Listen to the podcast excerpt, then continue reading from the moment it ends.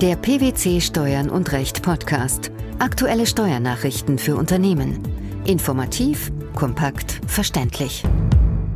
Herzlich willkommen zur 173. Ausgabe unseres Steuern und Recht Podcasts, den PwC Steuernachrichten zum Hören.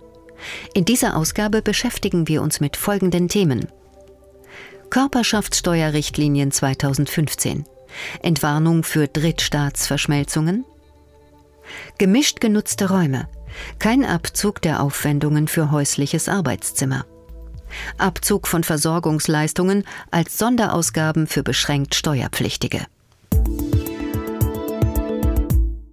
Am 3. Februar hat das Bundeskabinett die allgemeine Verwaltungsvorschrift zur Anwendung des Körperschaftssteuerrechts, kurz Körperschaftssteuerrichtlinien 2015, beschlossen.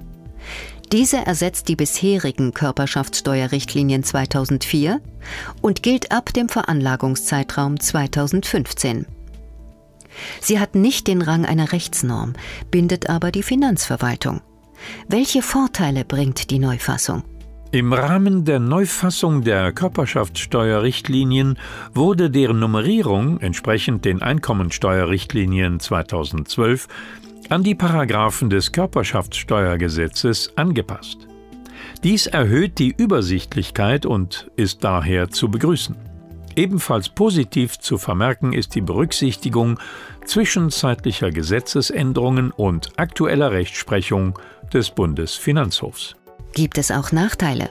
Kritisch anzumerken ist beispielsweise, dass die noch in den Körperschaftssteuerrichtlinien 2004 höchst praxisrelevante Rückausnahme gestrichen wurde, nach der die Beendigung eines Gewinnabführungsvertrags durch eine Verschmelzung, Spaltung oder Liquidation selbst dann als sogenannter wichtiger Grund die rückwirkende Auflösung der Organschaft verhindert, wenn die Beendigung bereits im Zeitpunkt des Vertragsabschlusses feststand.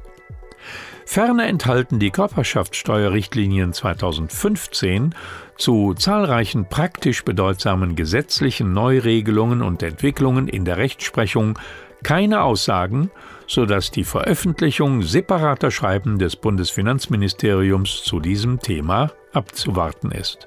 Erfolg hatte indes die massiv von Unternehmen und Wirtschaftsverbänden geäußerte Kritik an der geplanten Regelung für Drittlandsverschmelzungen. Warum können international operierende Unternehmen jetzt aufatmen? Zwar war in den Körperschaftssteuerrichtlinien 2004 noch gar keine Äußerung zu der Vorschrift des Paragraphen 12 Körperschaftssteuergesetz. In Rand Nummer 12 des Entwurfs der Körperschaftssteuerrichtlinien 2015 vom 18. Mai 2015 führte das Bundesfinanzministerium jedoch noch aus, dass für die Anwendung des Paragraphen 12 Absatz 2 Satz 2 Körperschaftssteuergesetz eine beschränkte Steuerpflicht der übertragenden Körperschaft erforderlich sei. Da ausländische zu verschmelzende Rechtsträger in der Praxis aber nur in seltenen Ausnahmefällen in Deutschland beschränkt steuerpflichtig sind, wäre die Steuerneutralität von Drittstaatsverschmelzungen signifikant gefährdet. Auch in Betriebsprüfungen, bei der Beantragung von verbindlichen Auskünften und in außergerichtlichen Rechtsbehelfsverfahren vertrat die Finanzverwaltung in letzter Zeit vermehrt die Ansicht, Drittstaatsverschmelzungen bei dem übertragenden Rechtsträger in Ermangelung der Anwendbarkeit der oben genannten Vorschrift des Körperschaftssteuergesetzes als liquidationsähnlichen Vorgang zu werten. Was bedeutet das? Das heißt, dass eine Sachausschüttung des gesamten Vermögens des übertragenden Rechtsträgers an den inländischen Anteilseigner gefolgt von einer Einlage in den übernehmenden Rechtsträger erfolgt. Diese Sachausschüttung sollte darüber hinaus nach dem Korrespondenzprinzip eine volle Besteuerung der stillen Reserven auf Ebene der deutschen Mutterkapitalgesellschaft auslösen. Für Gewerbesteuerzwecke würde allerdings im Regelfall eine Kürzung gemäß den einschlägigen Regelungen des Gewerbesteuergesetzes greifen. Die Finanzverwaltung hat der einhelligen Kritik in der Fachliteratur Rechnung getragen und diese Umwandlungsbremse nicht in die finale Fassung der Körperschaftssteuerrichtlinien 2015 übernommen. Eine höchst erfreuliche und sachgerechte Entscheidung. Mit weiteren Folgen? Noch nicht abschließend gesichert ist, aufgrund der expliziten Streichung aus dem Entwurf der Körperschaftssteuerrichtlinien 2015 aber zu hoffen, dass die Finanzverwaltung in Übereinstimmung mit den Körperschaftssteuerrichtlinien 2015 auch in Betriebsprüfungen und in Rechtsbehelfsverfahren zur bisherigen steuersystematisch wie steuerpolitisch sinnvollen Praxis der Steuerneutralität von Drittstaatsverschmelzungen im Inland zurückkehrt. Ohnehin würde die Position der Finanzverwaltung einer gerichtlichen Überprüfung wohl eher nicht standhalten. Aus welchem Grund? Die Antwort auf diese Frage liefert Dr. Thomas Lohse, Direktor bei PwC in Düsseldorf. Eine Analyse des Wortlauts, der Gesetzesmaterialien, der Systematik und des Telos des § 12 Absatz 2 Satz 2 Körperschaftssteuergesetz zeigt, dass Drittstaatsverschmelzungen auf Anteilseignerebene auch ohne beschränkte Steuerpflicht des übertragenen Rechtsträgers steuerneutral abgewickelt werden können. Zur Vermeidung einer Steuerfalle sollten für die Zukunft geplante Drittstaatsverschmelzungen durch die Beantragung einer verbindlichen Auskunft abgesichert werden. Auf Basis der erläuterten neueren Entwicklungen im Rahmen der Verabschiedung der Körperschaftssteuerrichtlinien 2015 bestehen nun voraussichtlich wieder Chancen, dass solche Anträge von Seiten der Finanzverwaltung positiv beschieden werden. Der Begriff des häuslichen Arbeitszimmers setzt seit jeher voraus, dass der jeweilige Raum ausschließlich oder nahezu ausschließlich für betriebliche bzw. berufliche Zwecke genutzt wird eine Aufteilung und anteilige Berücksichtigung im Umfang der betrieblichen oder beruflichen Verwendung scheidet aus. Dies hat der Große Senat des Bundesfinanzhofes in einer Grundsatzentscheidung bekannt gegeben. Was gilt es demnach zu beachten?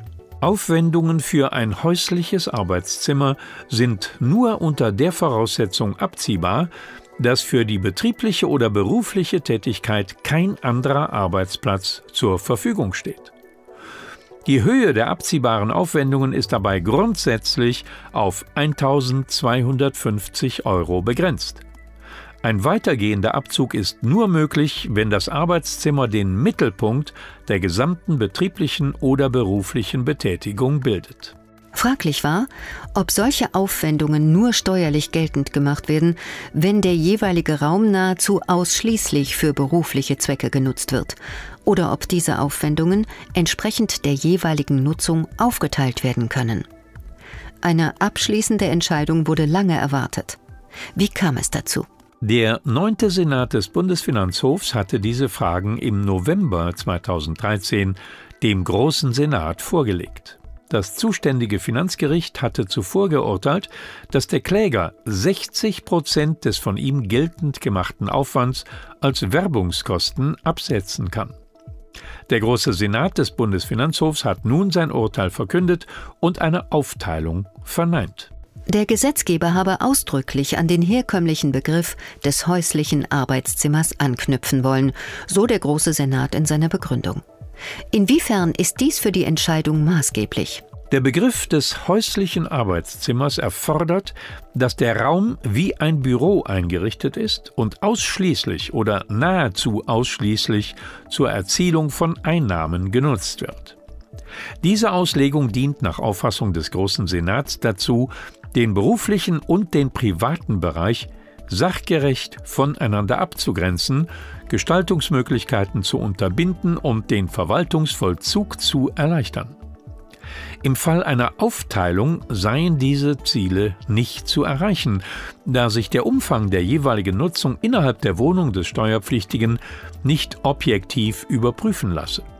Das Abzugsverbot gilt insofern und gerade auch für Zimmer, die räumlich sowohl zur Erzielung von Einnahmen als auch zu privaten Wohnzwecken genutzt werden und die insofern ihrer Ausstattung nach sowohl der Erzielung von Einkünften als auch privaten Wohnzwecken dienen.